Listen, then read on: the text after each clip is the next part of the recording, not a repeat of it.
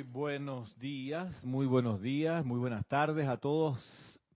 Desde la presencia de Dios que yo soy, mil bendiciones a cada uno, a cada uno de ustedes que acude aquí a esta clase, presentes a todos los que ponen su atención en esta clase a través de la internet por Serapis Bay Radio y Serapis Bay Televisión.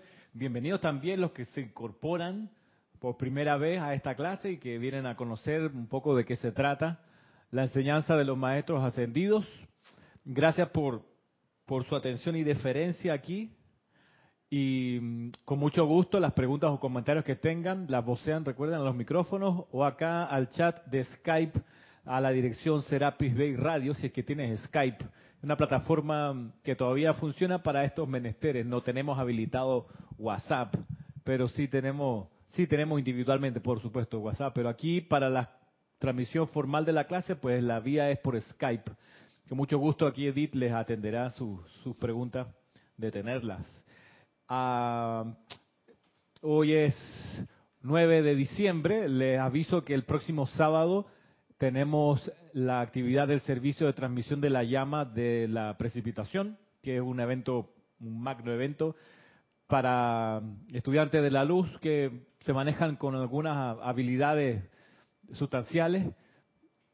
Para principiantes, pues esto no es una actividad, no todavía, es algo fabuloso lo que hemos participado en, los servicios de transmisión de la llama, conocemos de qué se trata, es algo espectacular, pero creo que es mejor tener un rodaje previo y estar sometido o, o, o, haber percibido, no sometido, digamos, haber sido envuelto en la luz de los maestros ascendidos con, con algo de frecuencia antes de participar en un servicio de transmisión de la llama no es que los esté desentusiasmando a la gente que no conoce esto y que quisiera entrar, sino que por una cosa de sensatez es acercarse a la fogata pues de a poquito, porque vamos a invocar el fuego sagrado del templo de la precipitación y eso, eso son, son palabras mayores. Ese va a ser el próximo sábado, de modo que no tendremos la clase regular de cántaro de confort de 11 de la mañana. Luego la semana que sigue es 23 de... ¿Perdón? Y el domingo tenemos el domingo de la próxima semana, que es 17. Domingo, sábado 16, transmisión de la llama de la precipitación. Domingo 17, transmisión de la llama de la ascensión. Sábado siguiente, que es 23, tenemos, sí, la última clase de Cántaro de Confort a la hora usual, 11 de la mañana, hora de Panamá. Ya el sábado siguiente es 30, Así que no tenemos clase porque estamos en ocho días de oración aquí, ocupados por, con otros menesteres. Pero retomamos las clases ya en enero, sería el 6 de enero. 6 de, 6 de enero, Día de Reyes, ok. Antes, ¿No es Domingo de Reyes? ¿O es sábado? El primer sábado después de... Es el día 6. Es el día 6. 6 de enero del 2018 y tendremos ya pues el inicio formal del, de las clases, por lo menos de día sábado, en este horario. Bienvenido, de todos modos, para cualquiera de estas fechas, a los que se quieran incorporar.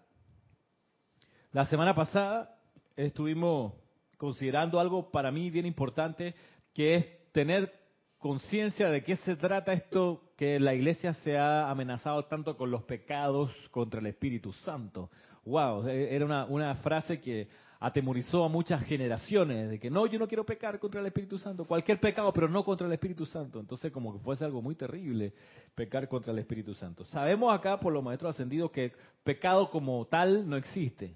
El pecado, la idea y el concepto de pecado fue introducido para tener a la gente sometida, eso estamos claros. ¿Tú estás claro de eso, Maritza? Que el pecado fue introducido para mantener a la gente sometida. ¿Sabías sí o no? ¿Te acordabas de eso? Bueno, es que eso no, lo daban hasta en la escuela primaria, en la, mm. antes de hacer la primera comunión. Exacto.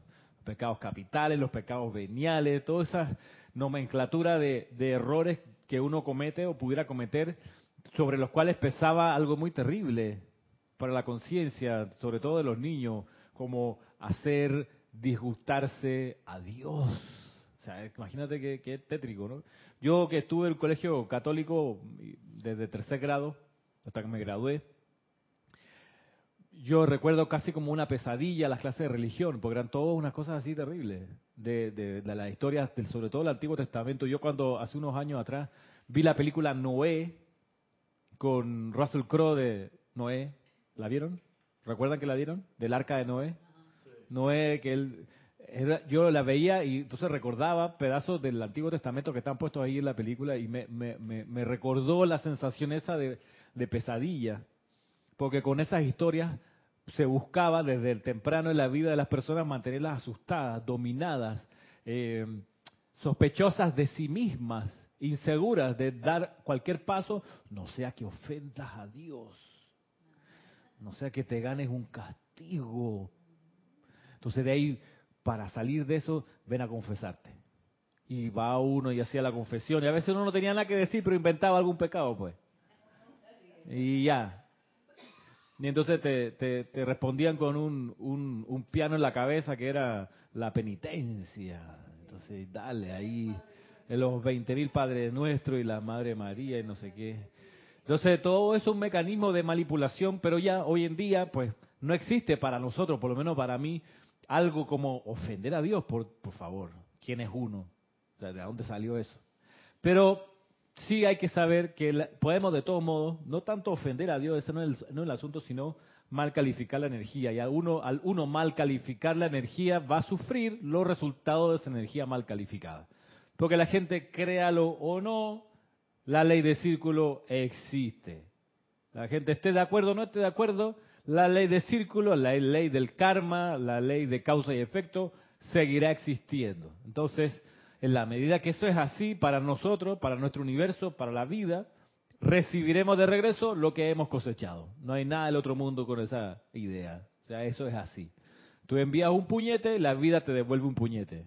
O 20 puñetes, porque cuando regresa viene con más de su energía.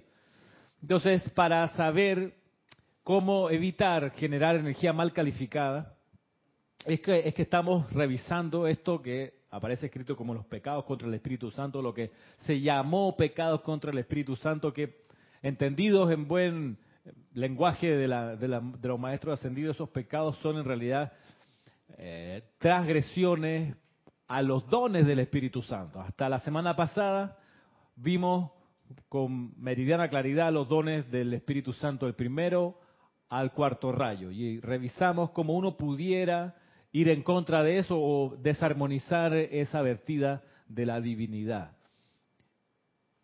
Revisamos el don del primer rayo de obediencia iluminada, humildad espiritual, respeto por Dios y por su representante, y cómo uno pudiera pisotear eso y hacerse uno más lío en la vida. Vimos también el, pecado, o el, perdón, el don del Espíritu Santo del segundo rayo, que es comprensión, sabiduría e inspiración, y cómo también entonces uno pudiera no ir en sintonía con eso y por ende no traer confort a la vida. Tercer don del Espíritu Santo, tolerancia y paciencia. Cuarto don, y aquí avanzamos hasta casi terminar lo que es constancia, fortaleza y aguante espiritual constancia, fortaleza y aguante espiritual, que son condiciones, como veíamos, indispensables para todo estudiante de la luz, pero sobre todo, o bastante para quienes lideran una actividad, sea un presidente de un país, un, director de un grupo, incluso un padre de familia, un director de orquesta o de colegio, los que están en la función de dirigir, este es un don que requieren cultivar y pedir que sean nutridos con él fortaleza, constancia y aguante espiritual. Y decíamos que este don se entiende, o lo podemos entender aquí hoy, desde la perspectiva que uno tiene una meta a la cual encaminar su energía, sus recursos, su atención. Decíamos que si uno no tiene meta, está frito. O sea, bien lo dicen los maestros, sin visión la gente perece. Sin visión, la, gente, perece. Sí, ponte lo más cómodo el micrófono. O, sácalo de ahí y te lo pones en el, regazo. Cuando vayas a hablar, lo Eso, gracias. Sí, es que se, se va para adelante. Sin visión, la gente perece. Cuando ya uno tiene una visión, entonces va a requerir fortaleza, constancia y aguante espiritual hasta conseguir esa meta, esa visión que se fijó en su mente y en su corazón. Algo que uno comprende y que además quiere hacer. Eso es mente y corazón. Tú comprendes de qué se trata y también lo quieres hacer. Bueno, definiste eso y vas a requerir de empuje, fortaleza, constancia y aguante espiritual, porque en el camino uno se da cuenta que hay un montón de fuerzas visibles, pero también invisibles, que van a intentar que te desanimes, que pierdas la constancia, que en vez de ser fuerte, te debilites. Eso es así. Eso en cualquier proyecto, hasta la idea, por ejemplo, de comprarte una casa, comprarte un auto, cambiar de empleo, cualquier idea que tengas, que ya tú le pusiste mente y corazón, wow, tú quieres hacer eso, va a venir a fortalecerte o no una y otra dificultad. Entonces, en vez de fortaleza, pues debilidad. En vez de constancia, pues inconstancia. En vez de aguante espiritual, desaliento espiritual. Ya tú tiras la toalla, no quiero hacer eso, no sé qué, por más que lo querías, ¿no? Por más que lo habías visto en tu mente, yo quiero eso. Bueno, la idea es saber que eso va a pasar y saber que existe un remedio que es, es en realidad nuestra, digamos, gasolina espiritual, que te lleva de un punto a otro. Fortaleza, constancia y aguante espiritual. Cuanto mejor esté la visión de eso, más prístina, más clara, menos engañada o engañable, menos confusa, cuanto más transparente sea eso, cuanto menos engaños uno se haga, mejor. Mejor. Cuanto menos ilusión haya en esa, en esa visión, mejor. si uno está muy ilusionado, va a dejar de ver bien las cosas y no va a percibir cuando vienen los obstáculos. Porque uno está con la ilusión, con la fantasía. Si uno está muy fantasioso con eso, viene una dificultad y no va a ver dónde te llega el, golpe. No lo va a encontrar hasta que te pega. Entonces, ¿y esto de dónde salió? Bueno, salió de una sombra que tapaba tu propia ilusión acerca de eso. Hay que, hay que también tenerlo en claro. Eh, Ramiro, entonces ahí en esas situaciones uno aplica entonces la constancia Claro, la constancia de, invocar siempre para que eso algún momento llegue, porque no es cuando yo quiero, sino cuando cuando toca, pero cuando eso es eso va se va a acelerar la, precipitación de eso que uno está pidiendo en la medida que uno tenga siempre un buen talante, un buen un buen ánimo y cada vez una comprensión mejor de lo que está lo que está entre manos. Entonces se dan cuenta que hasta aquí nada de esto es tibio, Nada de esto es a media tinta. Nada de esto es de, como de poco calado. Todo es como profundo, intenso, fuerte. Y eso nos hace, nos hace comprender lo que veíamos al principio de la clase pasada, reconocer que el Espíritu Santo no es una cosa de plumas así que te, relajan los músculos del cuerpo y que te dejan cómodamente durmiendo en un lugar. Decíamos la clase pasada que bien pudiéramos llamarle al Mahacho Han como el santo despertador, no, no el santo acomodador de tu cama para que medites tranquilamente y te duermas por ahí mismo. Decíamos que el Espíritu Santo despierta, estremece, trae de regreso a la vida, pone a las cosas a andar. Entonces, una presencia confortadora va a generar eso, va a encender, va a poner a andar el universo, se va a mover de tanto amor que tiene. Decíamos que el Espíritu Santo es el poder del amor divino. Y por eso el Espíritu Santo es un gran, gran reanimador, un gran revitalizador, un despertador, un levantador. Cuando se deja descargar. Ahora bien, decíamos que en la medida que uno quiere ser ese representante del Espíritu Santo, lograr ser así, hay que discernir que a uno le toca respetarle el sueño, a la gente que quiere seguir durmiendo y que no entra en la categoría de hijo menor de edad, discípulo y empleado. O sea, si no es ninguno de esos, tú déjalos dormir tranquilos, que ellos van a su paso, envueltos por la misericordia, viendo cómo desenvuelven cada uno su plan divino.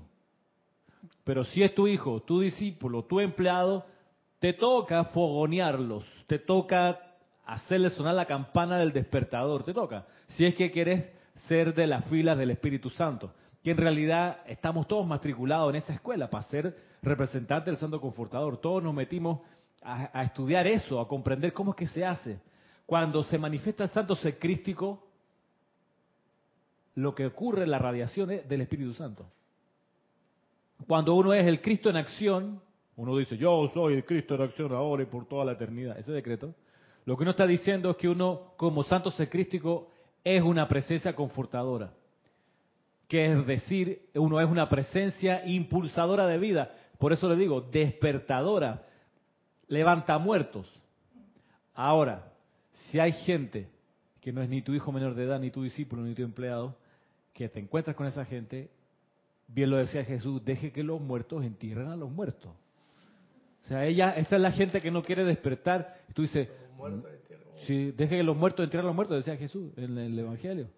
Entonces tú los dices, dormidos con los déjalo, dormidos. déjalo, déjalo que siga durmiendo. otra- Ey, no seas insolente, déjales dormir. Ahora, si viene acá a la clase, si es mi empleado, si es mi discípulo, yo no lo dejo dormir. Si es que mi función es darle algo de lo que yo comprendo que es el Espíritu Santo. Ni física ni espiritualmente. No lo dejo dormir ninguna de las dos. O trato de no. Dime. Ni aunque sean amigos de uno eh, muy cercanos o que porque tienen apariencias eh, y a veces uno siente como que, ay, darle como un confort a esa persona, pero yo lo que pregunto ahora es que si en esos momentos tampoco... Es que ahí con ellos el confort es déjalos dormir. Ah, ya. Déjalo dormir. O sea, apo- ayúdale si acaso tiene un problema financiero o se siente solo. Ese ahí es el confort. Pero inyectarle vida.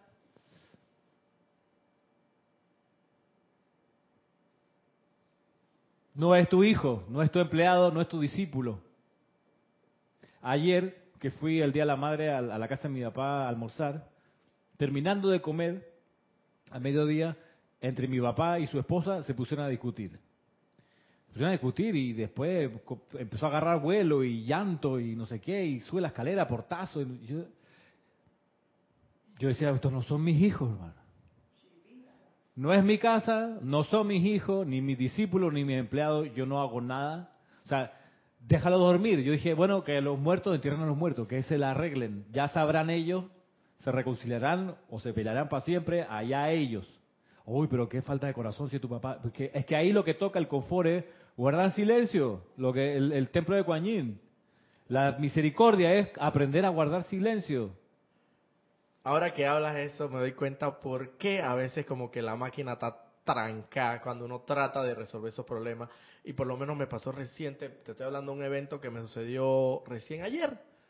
Con, bueno, no sé yo, yo te comenté que yo vivo con un gran amigo mío y él tiene su novia, pues normal. Y a veces, pues, está ahí, pues, y duerme y todo.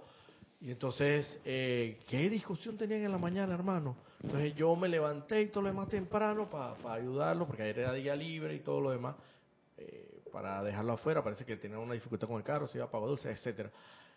Lo importante es que tenían una discusión entre ellos y yo metiéndome en la discusión, hermano. Putri, cagada, hermano. O sea, yo dije, oye, pero hey, hermano, que no sé qué, que, que me toca, o sea, por- y por eso sé que, y ahora me doy cuenta por qué uno tratando de ser el confort, porque, ay, yo voy a hacer confort aquí, yo voy a, yo A voy a confortar a mi, a mi amigo y, y voy a calmarlo y con Sí. esta radiación y con mis palabras, y, y no, yo no hacía la invocación y todo. Sí, uno hace el Pero llamado. te- y- se, se te tranca la máquina porque ahí lo que corresponde es... Es callar, silencio, respetar esa pelea de muertos. ¿Qué vamos a hacer? Si te metes, cuando al final de la tarde, ya hablando de otra cosa, todo, todo Al final ellos resolvieron. ellos resolvieron, resolvieron. por su lado. Por mi lado no resolvieron. Estaba su esposa ofendida allá arriba en el cuarto, y yo me quedé con mi papá en la cocina, porque es mi papá, ¿qué va a hacer? Porque lo otro que pude haber hecho es agarrar mis cosas y irme, entonces yo ofendido, ¿por qué hacen estas escenas? Nada de eso me toca. Yo soy leal de mi papá, me quedé ahí, conversamos otras cosas y, al- y al final de la tarde él me dice, uy, parece que la cagué con lo que pasó. Y en vez de yo aprovechar, es sí, porque yo le dije, Ahí está, ahí está, estaba la, la la tentación. tentación. Y que efectivamente Y te, te diste te- cuenta. y te empiezo a explicar ahora dónde vengo, ahora vengo yo a decirte el repertorio. Claro. ya, ya que te diste cuenta. En- Pero ¿qué fue lo que, claro, me hubiera ganado un garnatón o, o- o- o no me hubiera entendido? Lo único que él dije que pudiera ser confortador es, me perdonan la presión porque así mismo se lo dije, le dije, mira, y bajito, sí, la cagaste. Y él, y él se sintió, y él, sabía, porque él ya estaba con la, el, ya el sentimiento de culpa, la cosa, uy, parece que la cagué. Con la... Sí, la cagaste. Metiste la pata. Hasta ahí, y yo, prrr, ya otra, otra cosa, no sé qué, prrr, y él se quedará con eso viendo a ver si resuelve, si piensa, si se reconcilia o si no se reconcilia. Allá ellos, no es mi hijo, no vive en mi casa, no lo mando, no lo, no lo sostengo. Entonces, se presencia confortadora, mira, es toda una aventura, es espectacular, pero también requiere discernimiento. Discernimiento. Adriana Sarina, desde Hannover, Alemania, dice, Dios los bendice, hermanos. Bendiciones. Ramiro, creo que en esos casos lo máximo que podemos hacer es invocar al Cristo en ellos y pedirle que actúe en esa situación a su manera. Sí, y hacer eso yo también, y mamá, presencia, hazme conocer la actitud correcta de actividad que debo asumir en esta situación. Y la cosa fue que ya me he callado, cállate, cállate. Yo pensé en un momento que se iban a pegar, inclusive. O mejor me voy. Exacto, pero no. Entonces, qué vergüenza, ¿no? Porque esa escena frente a, visita, este, la nieta, tú dices, qué necesidad. Pero ellos tienen un drama allí eh, que no han resuelto y que lo exhiben, ¿qué vamos a hacer? Los sigo amando a los dos. No, quizás no, no, no viviría con ellos, pero, pero los amo y los iría a visitar más adelante. La próxima vez que llamo, tantearé si sigue la Guerra Fría o no. Pero, pero vaya.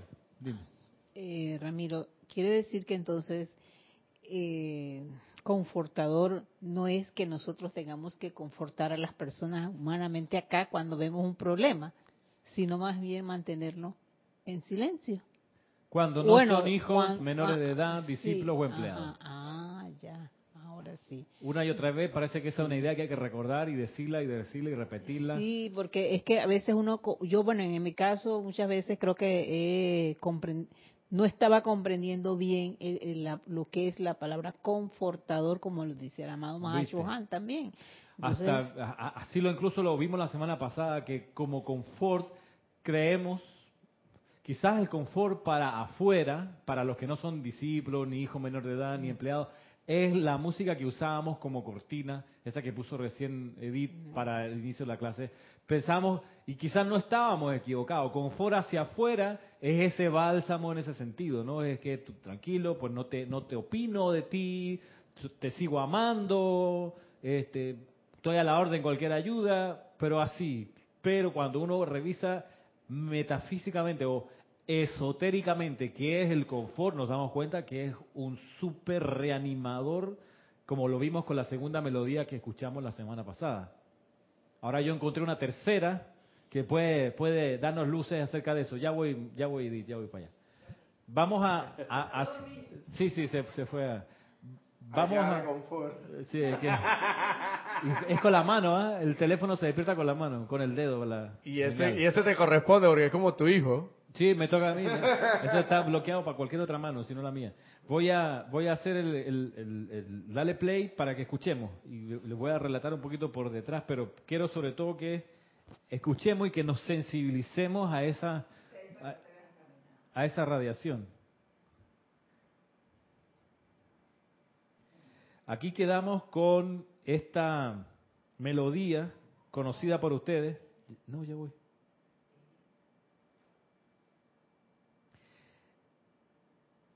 Este es el confort que decimos hacia afuera.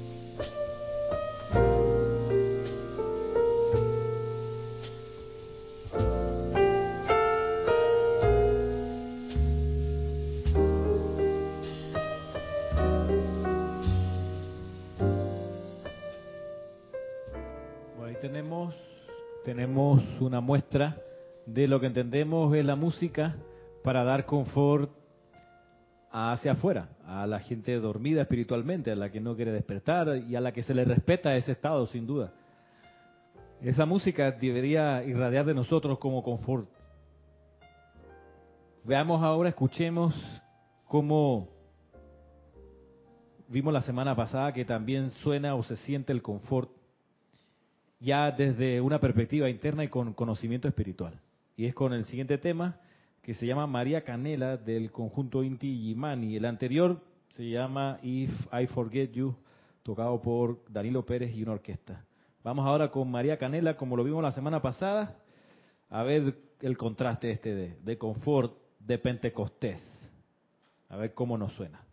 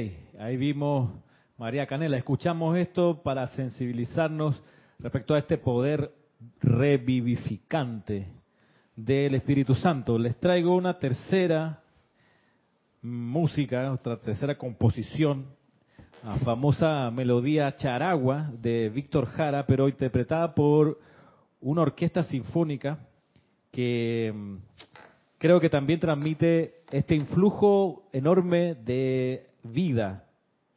A ver qué les parece a ustedes.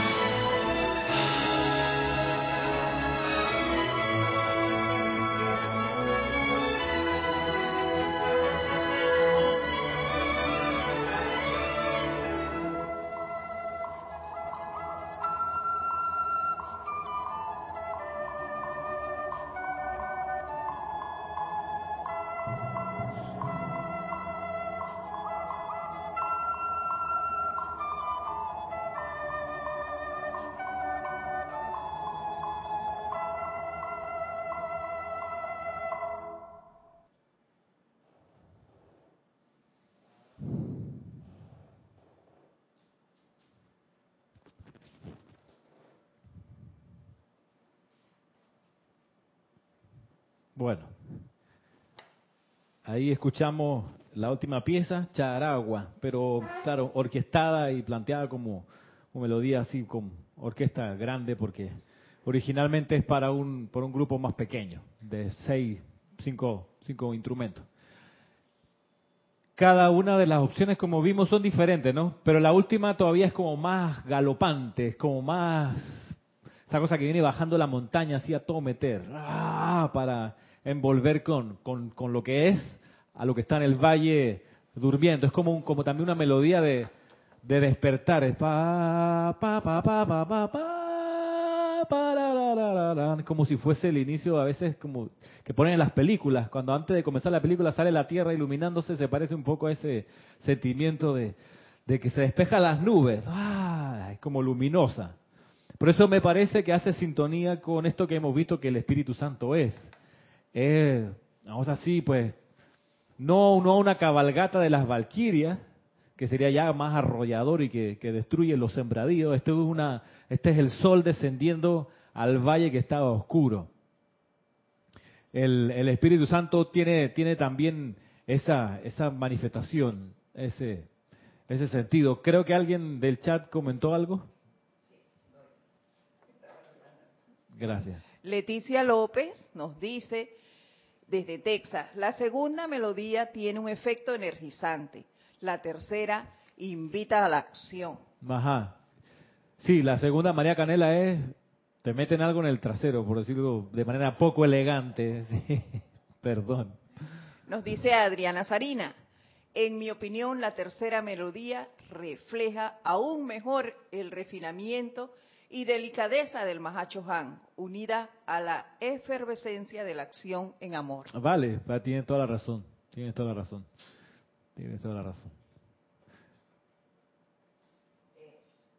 Un comentario personal, uh -huh. Ramiro, es que no cabe duda de que somos uno, porque yo también pasé por una situación similar con un familiar uh -huh.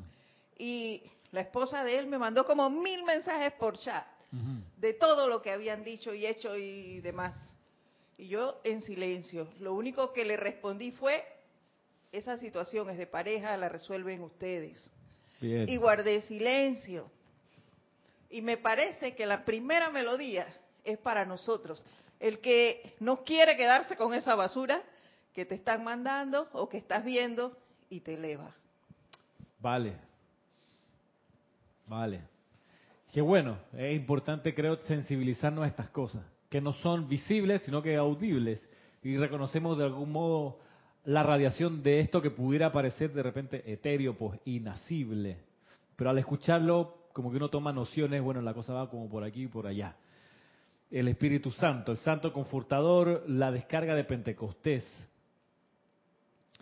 Y bien quedamos la vez pasada con con este repaso de los dones del Espíritu Santo y ver cómo los podemos o no transgredir para tener nociones acerca de eso. Y decíamos que del cuarto rayo, que el don es fortaleza, constancia y aguante espiritual, yo me acordé leyendo en estos días, fortaleza, constancia y aguante espiritual fueron las cosas que se perdieron en la Atlántida cuando los sacerdotes de los templos dejaron de invocar la llama porque se distrajeron, porque se ocuparon de otras actividades, pues en la ciudad o en el mundo. Porque es un requisito para el sostenimiento de una llama que los sacerdotes se reúnan al menos una vez cada 24 horas a invocar el fuego sagrado, al menos una vez. Hay templos donde el requisito era una vez cada 12 horas, como el templo del Sagrado Corazón.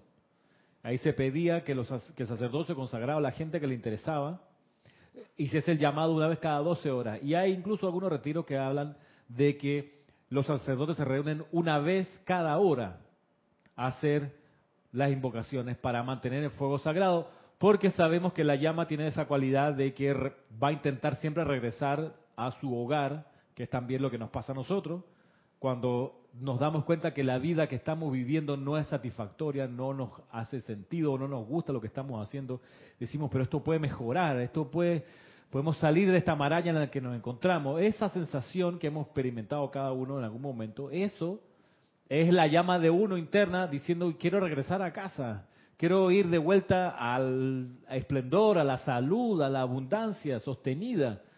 No, no tengo por qué estar en la podrida llena de problemas. Entonces, la llama en el altar también hace eso. Va, cuando se le invoca, desciende, pero pronto va a estar buscando cómo regresar.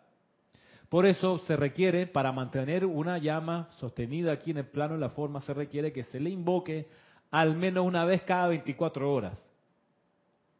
Al menos una vez. Y eso requiere, como hemos dicho, fortaleza, constancia y aguante espiritual. Porque llegando al lugar te agarra un tranque, te, te dan una noticia, te ponen tareas que tú tienes que atender y ah, ya la iba para el ceremonial, no, y trágata, te traban un turno, te traban un, un expediente larguísimo, tú dices, ¿cómo hago si yo tenía quería ir para allá? Bueno, el sacerdocio de la Atlántida dejó de dejó de hacer los llamados porque se enredaron, quizás nosotros estamos ahí, nos enredamos en, en mil y una actividad externa. ¿Dónde el Espíritu Santo, el quinto rayo? A ver si recuerdan. Del quinto rayo. No lo dimos la semana pasada. No lo dimos la semana pasada.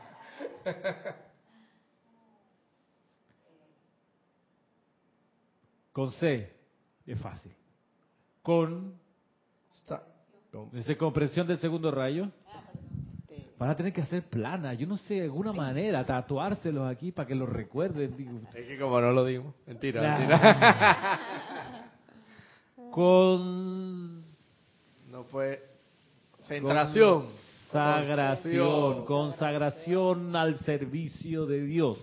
Ese es el don del quinto rayo, del Espíritu Santo a través del quinto rayo, consagración al servicio de Dios. Ahí donde viene la frase, hasta ahora el Padre trabajó, ahora el Padre y yo trabajamos. Es cuando tú dices, amada presencia, yo soy, hazme conocer la actitud correcta y actividad que debo asumir en esta situación. Eso es un llamado para consagrarse o para reconsagrarse. Y hay que saber que uno se desconsagra a cada rato. Y a cada rato se puede volver a consagrar. ¿Cómo uno se consagra de, de nuevo? Pidiendo perdón por la transgresión, por la desconsagración y pidiendo ser reconsagrado. Tú pides perdón, Y el arcángel Rafael es especialista. es especialista en eso. Te reconsagra tantas veces como necesites. Hay que estar alerta y consciente y decir contra, sí, aquí me desconsagré. ¿Cómo uno sabe que se desconsagró? Fácil, porque uno usó algo que estaba hecho para una función y lo usó para otra. Entonces, ah, ya la desconsagré este, que fue, por ejemplo, un bisturí para hacer una operación, lo usé para matar al maleante. Entonces, yo el bisturí no era para matar, el bisturí es para hacer operaciones.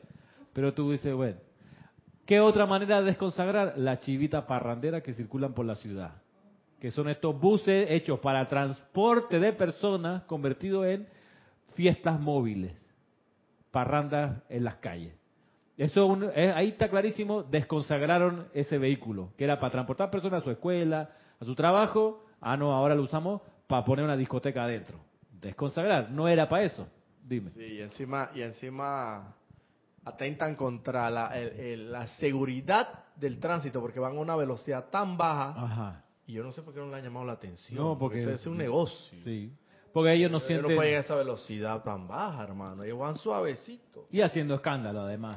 Y bebiendo alcohol. Y entonces tú dices, de- esto de- es como agarrar, no sé, una brocha para pintar la pared y se la tira en la cabeza a tu hijo porque se portó mal. La brocha no era para eso, era para pintar la pared. Desconsagraste la brocha, desconsagraste el, el vehículo. Ahora, claro, nosotros hacemos una y otra desconsagración al día. O sea, seamos honestos. O sea, la básica o, la, o quizá una obvia es eh, usar el sexo para el sexo y no para la reproducción, que está hecho para la reproducción, pero lo usamos también para otras cosas, no solo para la reproducción. Ahora, eso no significa que el sexo para no reproducción es malo, significa que es una desconsagración, se usa un instrumento para lo que no es. Pero esa es la fácil, reconocible. Y de hecho, el sentimiento de culpa ahí no cabe. La cuestión es estar más consciente, por ejemplo, de la desconsagración del habla. El habla está hecha o fue hecha para bendecir. Y cuando hablamos generalmente no es para bendecir. es para hablar mal de, o para hablar por hablar.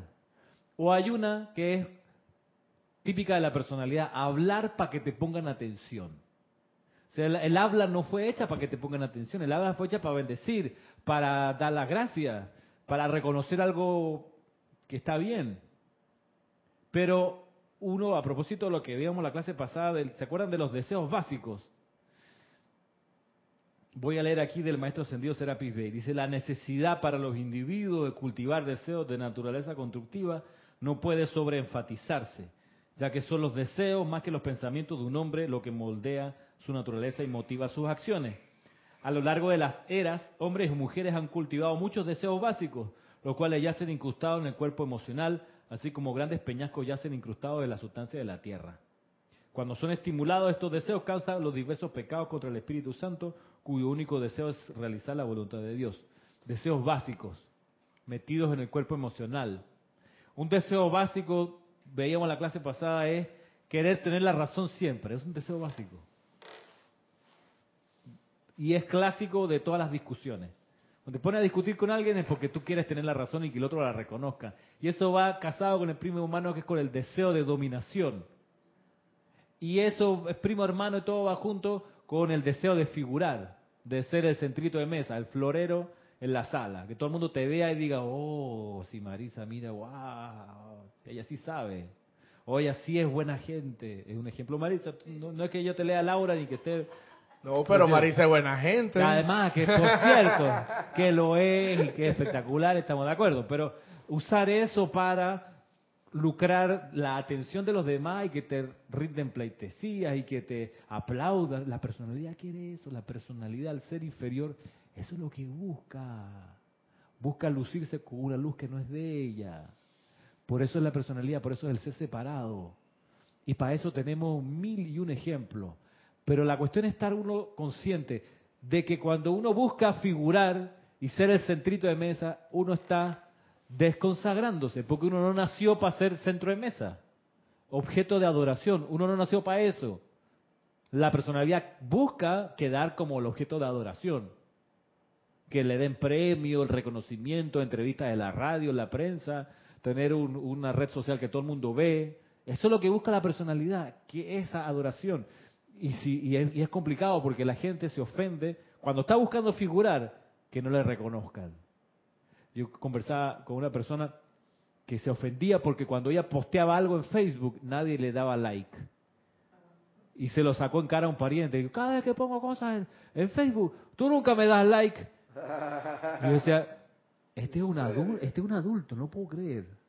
O sea, lo puedo entender, un adolescente de 12 años que se pone una fotito para verse bonito y nadie le da like, ahí se, se, se, se- estresa, se, se entristece porque dice, ay, estoy feo, no sé qué.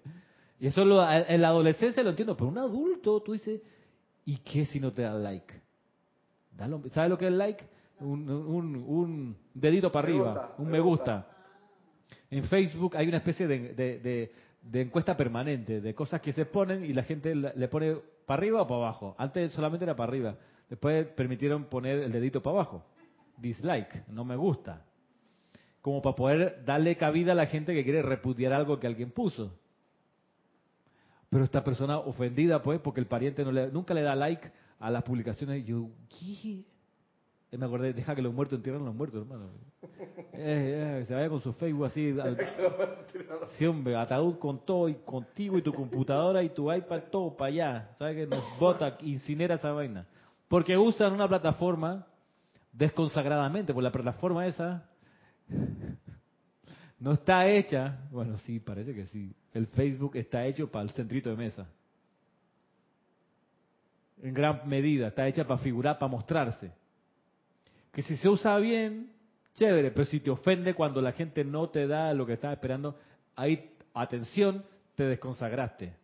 Esa no es, no es la función allí. Mire, ¿y qué tan distinto funcionan las cosas? Porque viéndolo de otra perspectiva, por lo menos, cuando yo tengo mi Facebook y todo, Instagram y todo, y yo muy poco me meto, o sea, yo a veces le doy una ojeada y todo, pero no es que estoy así eh, apegado a eso, a esos, a esa plataforma. Entonces, pero a veces, de vez en cuando, por lo menos el día de la madre, ayer, en, en WhatsApp tienen una aplicación nueva que es de que los estados. Ah, entonces, claro, como tomé una foto con mi mamá y todo lo demás, Día de la Madre, pues, pa, lo subí. Y así me ha pasado de repente en Facebook, en Instagram, en algunas cosas, unas otras cosas que a veces me animo, pues a veces uno anda como de Claro. ánimo, pues, ah, mira esto, voy a subirlo, pero eso no es nada que a mí ni, Te- me, ni, me- ni fu ni fa, como dice el otro. Pero yo lo subo po- porque es mi problema, o sea, es mi decisión. Claro. Y cuando voy a ver, ¡uh! todo el mundo le da like, todo el mundo lo ha visto, todo el mundo digo, normal, o sea, y si no, igual, o sea, no, no me, me da lo mismo, no me altera, Ya, no me hasta ahí altera. queda, claro. Pero, pero mira, o sea, el asunto, pues, el asunto está en que yo no espero nada, bueno, no quiero hacer orgullo de, de la vanagloria de la propia rectitud, pero la verdad es eso, yo no espero nada a cambio en eso. Y hay gente que sí lo espera y que pone un comentario de algo y está esperando que le contesten y le aplaudan la gracia. Eso es un, es un fenómeno de desconsagración, porque uno no, no nació para eso. No nació para el aplauso, no nació para ser reina carnaval y echar besitos mientras avanza. Uno no está, pero la personalidad sí quiere eso. Sí quiere el domingo de ramos que te celebren cuando tú llegas. Eso es lo que busca la personalidad, recordémoslo. Recordémoslo, que te aplaudan y cuando no pasa, a veces nada más, incluso solo los soplos internos de la personalidad que te va diciendo, ¡ey, qué chévere! ey, tú sí eres, sí eres guapo, tú sí eres inteligente, tú sí eres, mira que no sé qué. La personalidad te, te hace ese, ese run run aquí en la orejita para hacerte creer, la personalidad es una vaina, eso es lo que busca. Y si estás dormido, le haces caso y le das entonces escenario y micrófono y la personalidad se siente pechona y toma posesión, usurpando el poder que no le corresponde. Hay que estar alerta de eso, consciente de que eso es así. Y cuando uno se da cuenta, el procedimiento es, amada presencia, yo soy, invoco la ley del perdón por este error, vela que no lo vuelva a cometer. Amado Arcángel Rafael, conságrame otra vez. Consagra mis oídos, mis ojos, mis pies, mis manos, mis labios, mi lengua, todo de nuevo. Gracias por responder este llamado. Yo el alcance Rafael lo tengo. Bien. Yo pienso que el alcance Rafael en, en- en los discursos de ahí de meditaciones diarias, él tiene un discurso donde dice, llámame, invócame, esa es mi razón de ser. Yo puedo reconsagrarte hasta una vez en un, en- hasta cuantas veces sea necesario. Ponte que algo así habla, ¿no? Pero yo creo, yo creo que yo hasta abuso con él. Porque Sí, él, dice que, él dice que esta es mi razón de ser. A mí no me importa. Esta es mi razón de ser. Yo, yo estoy sirviendo para eso. Utilízame. A veces hasta yo pienso que lo utilizo tanto que el hombre ya es chuleta y que esta era mi razón de ser, pero no abuse, no abuse, hijo. claro que él no lo dice así, pero yo, yo lo tengo que va, porque uno, Bueno, uno transgrede mucho la ley. caigamos en cuenta de eso. Cuando usamos algo que era dirigido o nació para un propósito y lo usamos para otro, eso es desconsagrar. Eso es desconsagración. Entonces, avanzando un poco más, donde el sexto rayo, piedad, reverencia y gracia. Ese es el don del sexto rayo. Piedad, que es esa cuestión que hemos visto otras veces, ese sentimiento de que reconoces, la piedad es reconocer que todo es divino, que no hay algo exclusivo divino que solo algunas personas tienen.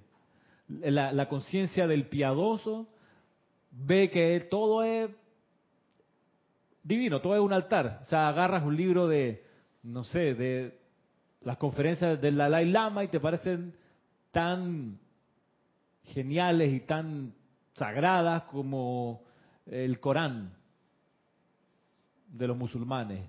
Eh, no hay ninguna bandera para ti más bonita, todas son nobles, excelsas. Esa es la piedad, reconoces lo divino en todo, en un tenedor, en un plato, en un vaso de leche, en todo tú ves ahí. Esa es la conciencia del piadoso.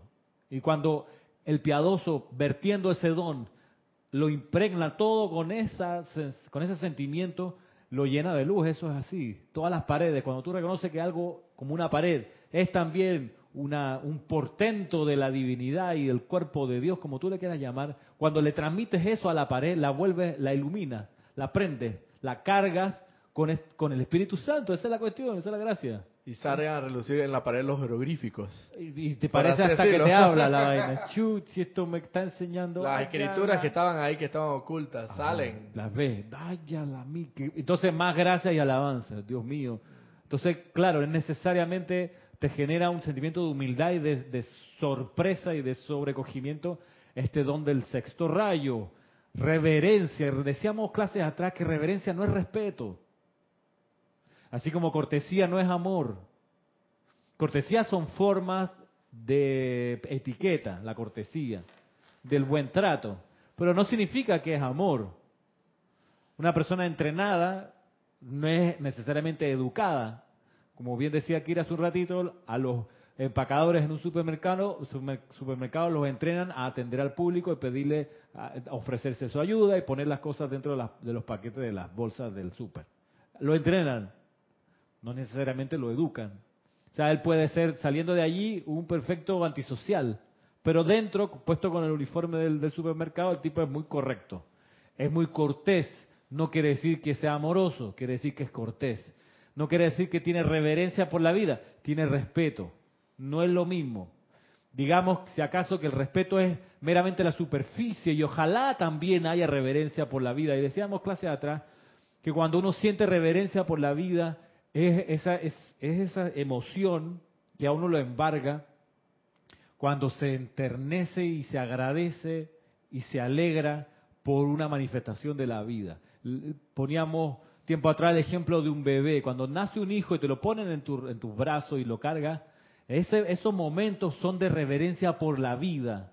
Ahí tú sientes algo que uno, yo nunca había sentido eso. Cuando me entregaron a Alejandra recién nacida, ahí un, te, envuelve un sentimiento de, es, y esa es la reverencia por la vida, porque es una, una, combinación de, de emoción con ternura, con gratitud, con, con cariño, que no es respeto solamente.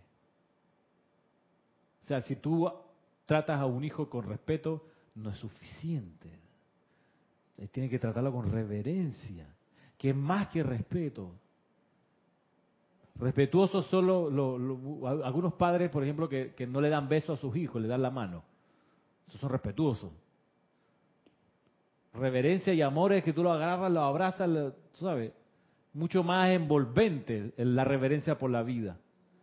Entonces, ese, ese es un don del Espíritu Santo que también hay que cultivar. Entonces, ser irreverente es perder ese- esa emoción.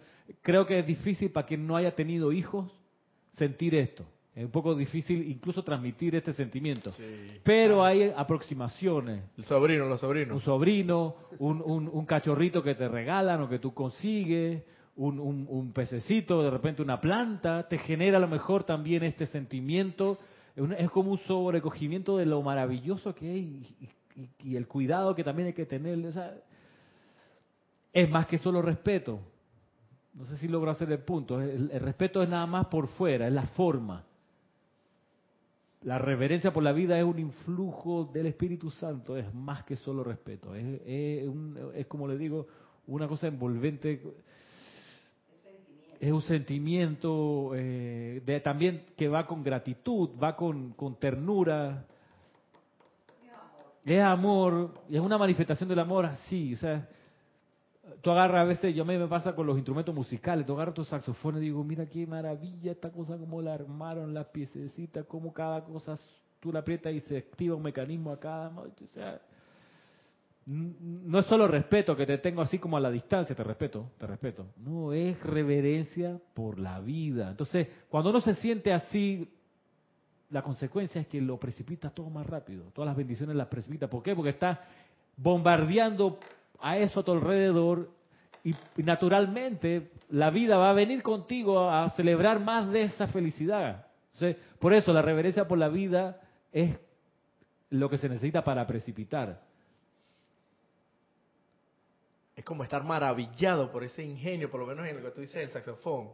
Eh, y por lo menos en mi casa a veces yo me pongo, cuando me pongo a PlayStation, yo me, yo me maravillo como, como, o sea, todas esas figuras y toda esta, esta, esta programación tan, wow, tan fabulosa, hermano. O sea, ahí hay un ingenio, una Sí. persona, varias mentes que pusieron ahí su, Su tiempo, su, idea, cariño, su... su- y formaron esa máquina, esa, o sea, esas cosas tan maravillosas, hermano. Y todo eso que al final es, es Dios mismo, porque viene de ideas divinas. Sea, no verlo así como que dije, ah, pues, pues, un juego, una consola cualquiera. ¿Cuál es el problema? claro. No, hermano, una, todo es una maravilla. Cada vez que yo estoy, que yo me maravillo, ¿verdad? Que me gusta. Reverencia por la vida. Y gracias, este, aquí estamos en la página 40 eh, 16 del Santo Confortador. Y decíamos que el don del Espíritu Santo del sexto rayo es piedad, reverencia y gracia espiritual. Y la gracia te permite comprender. Es como un, un- una especie de destapador del cerebro. Como que te tiraran cloro en el cerebro y te limpia todo. Y tú, wow, tú comprendes. Esa es la gracia. Tú ves como el mejor, ves clarito el, el mapa enfrente. O sea, es una manera incluso de disolver el maya. La gracia espiritual, cuando te insuflas de eso, tú dices, Iba a decir un montón de palabrotas, pero no lo voy a decir. Por eso, Es que te sorprende cuando lo ves, cuando comprendes. La gracia te permite eso. por eso se habla del aula de la, del sufrimiento, de la experiencia y, Y de de, la la, gracia, gracia. porque la gracia te permite, sin pasar por el sufrimiento Mm. y la experiencia, entender el mismo asunto que hubieras atravesado a través de un, de un sufrimiento o de una experiencia. Te- o sea, gra- gra- graciosamente, por así decirlo, te otorga ese regalo y te dice, ven acá, sin sufrimiento y sin experiencia, lo mismo, la misma materia la estás pasando porque la has comprendido, la, por eso es que... Y, hay- y hay algo místico con la gracia espiritual que, que va más allá de las palabras. Cuando uno está imbuido con ese don, dices algo y te lo comprenden al otro lado. Más allá de las palabras que estás usando, la gente entiende. La gente entiende. O sea, me pasó un par de veces, por ejemplo, en conferencias con Jorge y Kira, me acuerdo una vez cuando estuve, estábamos en Chile. Fue un, fue un fin de semana de conferencias, sábado y domingo, y la gente entendía. O sea, y eran chilenos, que para, para cada público, para cada nacionalidad hay que, hay que aterrizarle los ejemplos, hay que explicárselo de un modo que ellos entiendan, pero cuando uno invoca al Mahacho Han, invoca estas cualidades, tú puedes decir que mágicamente, bueno, graciosamente o debido a la gracia espiritual la gente entiende. Y es por eso que cuando uno, por ejemplo, ve la explicación del Pentecostés en, en el Nuevo Testamento aparece que los discípulos de ahí se fueron a evangelizar el mundo y los de otras nacionalidades les entendían el Evangelio, a pesar de que no hablaban su idioma. O sea, hay una transmisión de conocimiento espiritual que la gracia permite. Y eso es, por eso del sexto rayo vienen los espíritus ministradores, los que salen a, difundir, a explicar algo afuera, que tienen el espíritu de ser misioneros, van imbuidos con la gracia del Espíritu Santo. Toda esta gente, por ejemplo, los, los jesuitas que se mandaron de España, que es donde nace la, la orden de los jesuitas, la compañía de Jesús, que se vinieron a América, que se fueron a Asia, a África, con los colonizadores, iban enseñando el Evangelio imbuidos con la gracia y se hicieron entender.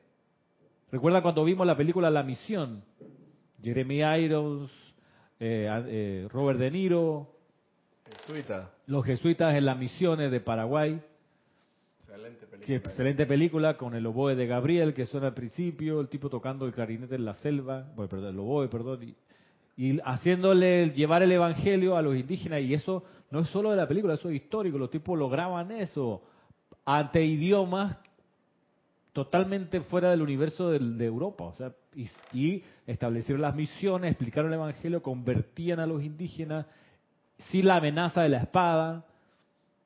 ¿Cómo lo hicieron?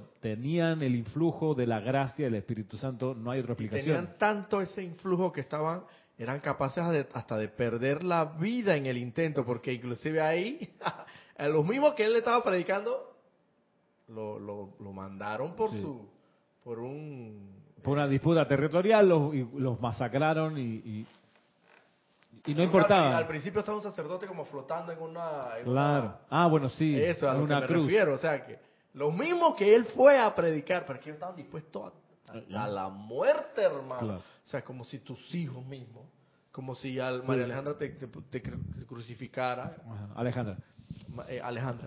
Eh, Porque es tanto el fogonazo del Espíritu Santo que te, te da igual. Pues eres espíritu, ya el cuerpo da lo mismo. O sea, ¿Estás dispuesto a que te- tus propios hijos te, te, sí, te maten el cuerpo. O te, te destruyen el vehículo. ¿Y, y por qué? Porque está en esa candela del Espíritu Santo. O sea, son palabras mayores. Y eso lo vemos reflejado ahí. Donde el sexto rayo? Piedad, reverencia y gracia. Estamos en la hora y, nos queda todavía comprender cómo pudiéramos precavernos de, de no destruir la radiación del Espíritu Santo a través del séptimo rayo, que es el don de equilibrio, balance, ecuanimidad y dignidad espiritual, que nos quedará para una clase más adelante, será, sí, dentro de dos semanas, el día 23 de diciembre, a ver Antes si cerramos acabe- el año con eso. el año, exacto. Sí. Para ir avanzando. Hay otras cosas espectaculares que tenemos aquí en este libro del Santo Confortador que, que- que yo quería meterle mano hoy, pero, pero ya, ya se está, ya es la hora para, para terminar. Entonces, desde la conciencia de reconocer que tenemos en nuestro cuerpo emocional incrustados deseos básicos de la personalidad, que también existe una solución para transmutar esos deseos básicos, que si no los transmutamos, pues no tenemos chance de recibir el influjo de Pentecostés, y que podemos recibir el influjo de Pentecostés si nos preparamos en conciencia con las herramientas hasta aquí dadas por los maestros ascendidos, es que nos despedimos por hoy, quedando pues invitados para el próximo sábado, servicio de transmisión de la llama, y el sábado siguiente la última clase de este año Y el Serapis 2017. Movie. Y el Serapis Movie, por cierto, de Este es fin de del semana que próximo viene. fin de semana, domingo también, tenemos un super cierre de año con mucha actividad en este, en este periodo bien especial de nosotros y también de la humanidad, porque de todo esto también recibimos y damos bendiciones al universo. Será entonces hasta el próximo sábado. Muchas gracias. Mil bendiciones.